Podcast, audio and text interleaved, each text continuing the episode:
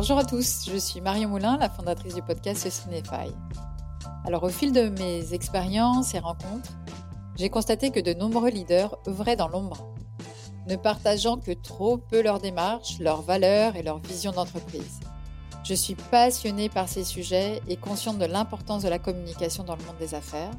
C'est pourquoi j'ai entrepris de transformer le modèle de communication traditionnel pour qu'il soit en parfaite adéquation avec euh, l'ensemble des parties prenantes. Dans ce podcast, je vous propose d'explorer ensemble ces témoignages inspirants, de découvrir ces modèles de réussite souvent méconnus et d'analyser comment ils contribuent à façonner un nouveau visage de l'innovation et de l'entrepreneuriat. Rejoignez-moi dans une immersion passionnante dans ces récits captivants, car ici, chez Socenify, nous croyons que chaque histoire mérite d'être entendue, que chaque leader mérite d'être célébré. Bienvenue dans cette aventure qui vise à changer notre regard sur le monde des affaires et à faire émerger une communication plus authentique et alignée avec notre époque. Alors aujourd'hui, j'ai le plaisir d'accueillir une invitée euh, extraordinaire, Edilia Gens, qui est directrice de Fedora. C'est le Cercle européen des philanthropes de l'opéra et du ballet. En 2019, le magazine Forbes t'a désigné comme euh, l'une des managers euh, européennes les plus prometteuses sur la liste Forbes 30 Under 30 Europe in Arts and Culture. Edilia, bienvenue dans notre émission. Merci beaucoup Marion. Alors pour vous préciser un peu euh, ce qu'est Fedora, donc Fedora, c'est au départ renommé pour être euh, le plus grand concours de création lyrique et chorégraphique au monde, mais ce n'est pas tout. En 2019, il y a une plateforme numérique qui a été lancée pour révéler de nouveaux talents, élargir l'audience et encourager la philanthropie à travers l'Europe. Tout cela avec le soutien de la Commission européenne et le mécénat privé. Aujourd'hui, nous allons explorer un projet qui te tient particulièrement à cœur, l'initiative Next Stage, qui a été lancée il y a deux ans. Alors cette initiative est fascinante car elle démontre comment même l'opéra et le ballet ont dû repenser leur modèle à la suite de la pandémie Edilia, explique-nous un petit peu comment euh, cet univers peut revoir son modèle. Qu'en est-il?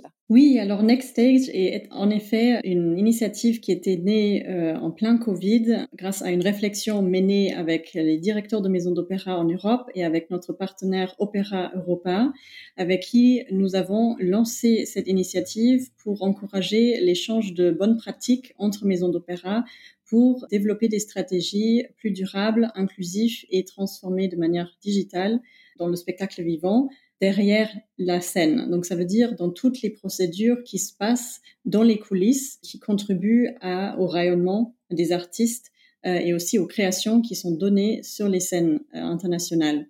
Et euh, concrètement parlant, nous avons obtenu une subvention de la part de la Commission européenne et aussi un mécénat privé important qui nous a permis de distribuer des fonds à des projets novateurs qui sont en train de développer des bonnes pratiques pour le secteur. Donc, par exemple, un des projets sélectionnés était un projet qui s'appelait euh, Sustainable Costumes, que nous avons sélectionné grâce à un jury d'experts qui est porté par l'opéra de Leipzig et euh, l'opéra euh, en Islande pour analyser tout au long de la chaîne de valeur de la production, création et utilisation des costumes comment une maison d'opéra peut diminuer leur empreinte carbone.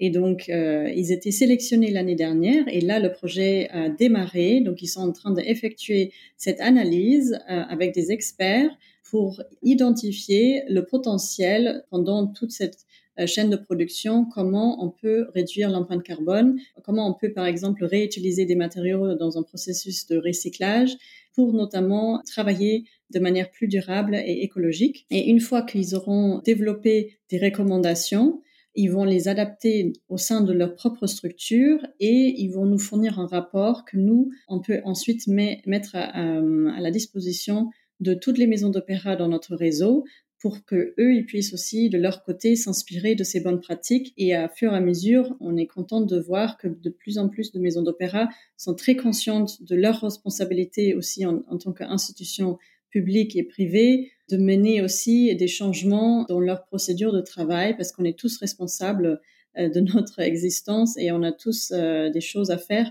pour diminuer euh, notre empreinte carbone. Fedora, on, existe maintenant depuis 10 ans et nous avons euh, plus de 100 membres euh, partout en Europe qui sont à la fois des grandes maisons d'opéra comme l'Opéra national de Paris, la Scala de Milan, la Royal Opera House ou la Wiener Staatsoper et aussi des festivals comme le Festival de Salzbourg, Aix-en-Provence, Verbier, etc et aussi des compagnies de danse, par exemple l'English National Ballet, par exemple le Birmingham Royal Ballet, et toutes ces structures sont unies par la vision de vouloir innover, euh, mettre l'accent sur la création et les artistes émergents, tout en réfléchissant aussi à des nouvelles méthodes de travail. C'est vraiment la clé du succès de cette initiative euh, parce que, étant donné qu'on se retrouve pas dans une démarche artistique dans Next Stage. C'est vraiment une, démarche de transformation et ça touche tous les départements d'une maison d'opéra qui sont organisés de manière similaire en Europe. Bien sûr, en interne, il y a peut-être euh, une, différence entre les structures, leur manière d'être euh, gérées ou le fait qu'ils soient privés ou publics ou aussi comment leur rythme, leur saison est rythmée ou s'ils sont en festival qui a lieu juste en été mais quand même, il y a des décisions managériales qui sont similaires et ils peuvent toucher à la fois le recrutement, c'est une question de diversité, ça peut être aussi comment diminuer l'empreinte carbone de l'ensemble d'une structure ou aussi comment euh, prôner la transformation numérique pour être plus efficace ou pour avoir euh, des échanges de données euh, plus accélérés prendre des décisions importantes basées sur des datas. Toutes les directeurs de maisons d'opéra aujourd'hui ont besoin de prendre des décisions dans tous ces domaines. Et donc, ils sont très preneurs de conseils et d'idées et de voir des best practices qui sont faits dans différentes maisons d'opéra pour s'inspirer pour leur propre maison. Il y a vraiment cette ouverture et échange de, de bonnes pratiques et c'est notamment aussi Opéra Europa, notre partenaire, qui fédère aussi les directeurs de maisons d'opéra pour euh, échanger euh, des bonnes pratiques dans ces domaines, qui organisent des conférences. Et dans le cadre de ces conférences, on a inséré ensemble des séances autour des sujets de la transformation numérique, la durabilité et l'inclusion. Et les personnes intéressées qui veulent apprendre ou qui veulent échanger des, bonnes pratiques, des cas qu'eux, ils ont déjà eu, ils peuvent euh, contribuer à ces séances-là pour notamment permettre à tout le secteur d'avancer ensemble. Et euh, nous sommes très contents d'avoir pu initier cela il y a deux ans déjà. Et en plus de cela, nous avons aussi un programme qui est cofinancé par l'Union européenne, qui se déroule en ligne et qui est accessible à titre gratuit, auquel les maisons d'opéra peuvent euh, désigner un artiste émergent de leur maison, qui peut ensuite être formé dans le cadre de ces euh, programmes en ligne pour comprendre mieux des stratégies ou des approches dans le domaine de durabilité, inclusion et la transformation numérique. Et euh, ça nous a déjà permis de créer un peu un réseau entre la nouvelle génération d'artistes et aussi les dirigeants preneurs de décisions aujourd'hui pour aussi échanger des idées et collaborer pour amener ce changement pas seulement euh, top-down mais aussi bottom-up euh, parce qu'on est convaincu qu'un changement si profond doit être mené par toutes les personnes concernées parce que c'est eux qui peuvent contribuer à ce changement à chaque niveau dans l'organisation. Super, merci beaucoup. Alors une autre initiative que j'apprécie tout particulièrement car on touche du doigt l'innovation au service de la culture, mais surtout comment on peut s'appuyer sur une contrainte qui est subie comme euh, la pandémie par exemple pour revoir son activité, la développer, la réinventer tout en gardant ses racines en les conservant. Raconte-nous l'initiative XR Stage. Oui, absolument. Donc, comme tu disais, la pandémie euh, a aussi donné naissance à des nouvelles idées et aussi des nouvelles méthodes de travail. Et toujours, la crise euh, peut inspirer aussi des, des, innovations qui sont ensuite très utiles et qui peuvent aider à transformer euh, certains métiers ou façons de prendre des décisions ou de s'organiser. Et très concrètement, XR Stage, un projet qui est porté par l'Opéra national et aussi du ballet de Finlande, a réussi à créer un jumeau numérique fonctionnel de la scène, de leur scène euh, et de, l'auditorium de leur maison d'opéra. Et l'objectif, c'est de moderniser le processus de production des spectacles, c'est-à-dire toutes les répétitions peuvent se faire désormais en ligne. Ça veut dire que toute la partie technique, les réglages de lumière, les placements des décors, les changements euh, aussi des différentes scènes peuvent être faits de manière euh, simulée dans ce jumeau numérique. Et euh, ils ont créé ça à cause du besoin dans le cadre du euh, confinement. Euh, le manque de se réunir a produit cet espace en ligne pour se réunir là et faire des tests en ligne. Et le résultat de ce travail en pandémie a été continué après la réouverture des salles parce qu'en fait, ils ont constaté que tout le travail de, de, réglage a pu être fait en ligne et en parallèle, ils ont pu faire déjà euh, les, les, répétitions artistiques sur scène. Donc, ça a libéré de la place euh, pour le travail artistique, tout en gardant la même qualité euh, du travail technique. Mais c'est juste accéléré euh, le travail en parallèle. Euh, donc c'est pas du tout une question de remplacer des voix par des, voix de robots, etc. Mais c'est vraiment une différente manière d'organiser son travail. Et en plus de gagner du temps, ça est devenu vraiment un outil de communication entre les différents départements. C'est-à-dire, par exemple, si un metteur en scène est en train de concevoir un décor avec, euh, euh avec une certaine vision en tête, euh, ça permet aussi, par exemple, au département technique de faire des simulations, de voir d'un point de vue pratique, est-ce que c'est possible ou est-ce qu'on peut générer le même effet artistique grâce à une différente configuration sur scène. Donc, ça permet un vrai dialogue parce qu'on peut se projeter et on peut parler de la même chose et la visualiser en 3D. Et aussi, d'un point de vue euh, très humain, euh, quelqu'un, par exemple, qui a le vertige, euh, un chanteur, imaginons que dans une mise en scène, euh, il doit euh, se mettre sur une certaine altitude pour chanter son dernier air, par exemple.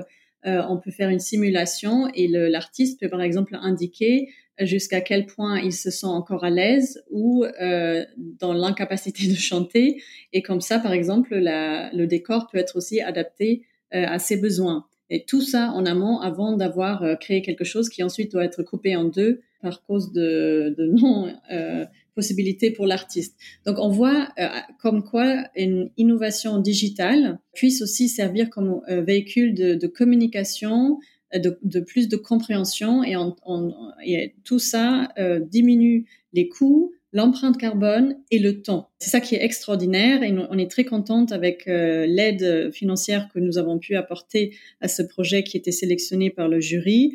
Ils ont pu développer maintenant une version euh, digitale de la scène d'une maison d'opéra en Bulgarie pour répliquer notamment cette technologie et ce travail. Et donc le but à terme, ce serait bien sûr que plusieurs maisons d'opéra peuvent se servir de cette technologie, ce qui permettra aussi éventuellement de travailler sur des coproductions, c'est-à-dire euh, le travail entre des maisons d'opéra qui veulent concevoir ensemble une nouvelle production d'opéra, euh, de travailler déjà en amont ensemble dans la phase de conception pour vérifier que les deux scènes euh, peuvent euh, accueillir la même production.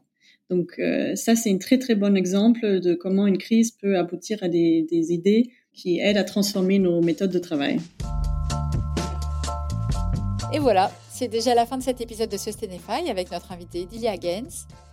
J'espère que vous avez trouvé cette conversation si fascinante que moi, que vous avez pu découvrir des perspectives inspirantes sur la manière dont même les institutions culturelles comme l'opéra peuvent évoluer pour relever les défis de notre époque. Je tiens à remercier chaleureusement tous nos auditeurs pour leur écoute. Si vous avez apprécié cet épisode, n'hésitez pas à nous laisser un commentaire et une notation sur votre plateforme de podcast préférée. Rappelez-vous que Sustainify, c'est bien plus qu'un podcast, c'est une communauté de leaders du changement. Et vous en faites partie. Si vous avez des initiatives, des témoignages ou des idées que vous aimeriez partager avec notre communauté, n'hésitez pas à me contacter. Je serai ravie d'entendre votre histoire et de la partager avec nos auditeurs. Ensemble, nous pouvons continuer à explorer les problématiques et les solutions qui façonnent notre monde et inspirer d'autres leaders du changement à prendre des mesures positives. Merci encore de nous avoir rejoints aujourd'hui et je vous donne rendez-vous pour notre prochain épisode de ce Cinéphaille. D'ici là, restez inspirés, restez engagés et surtout continuez à faire bouger les lignes. À la prochaine!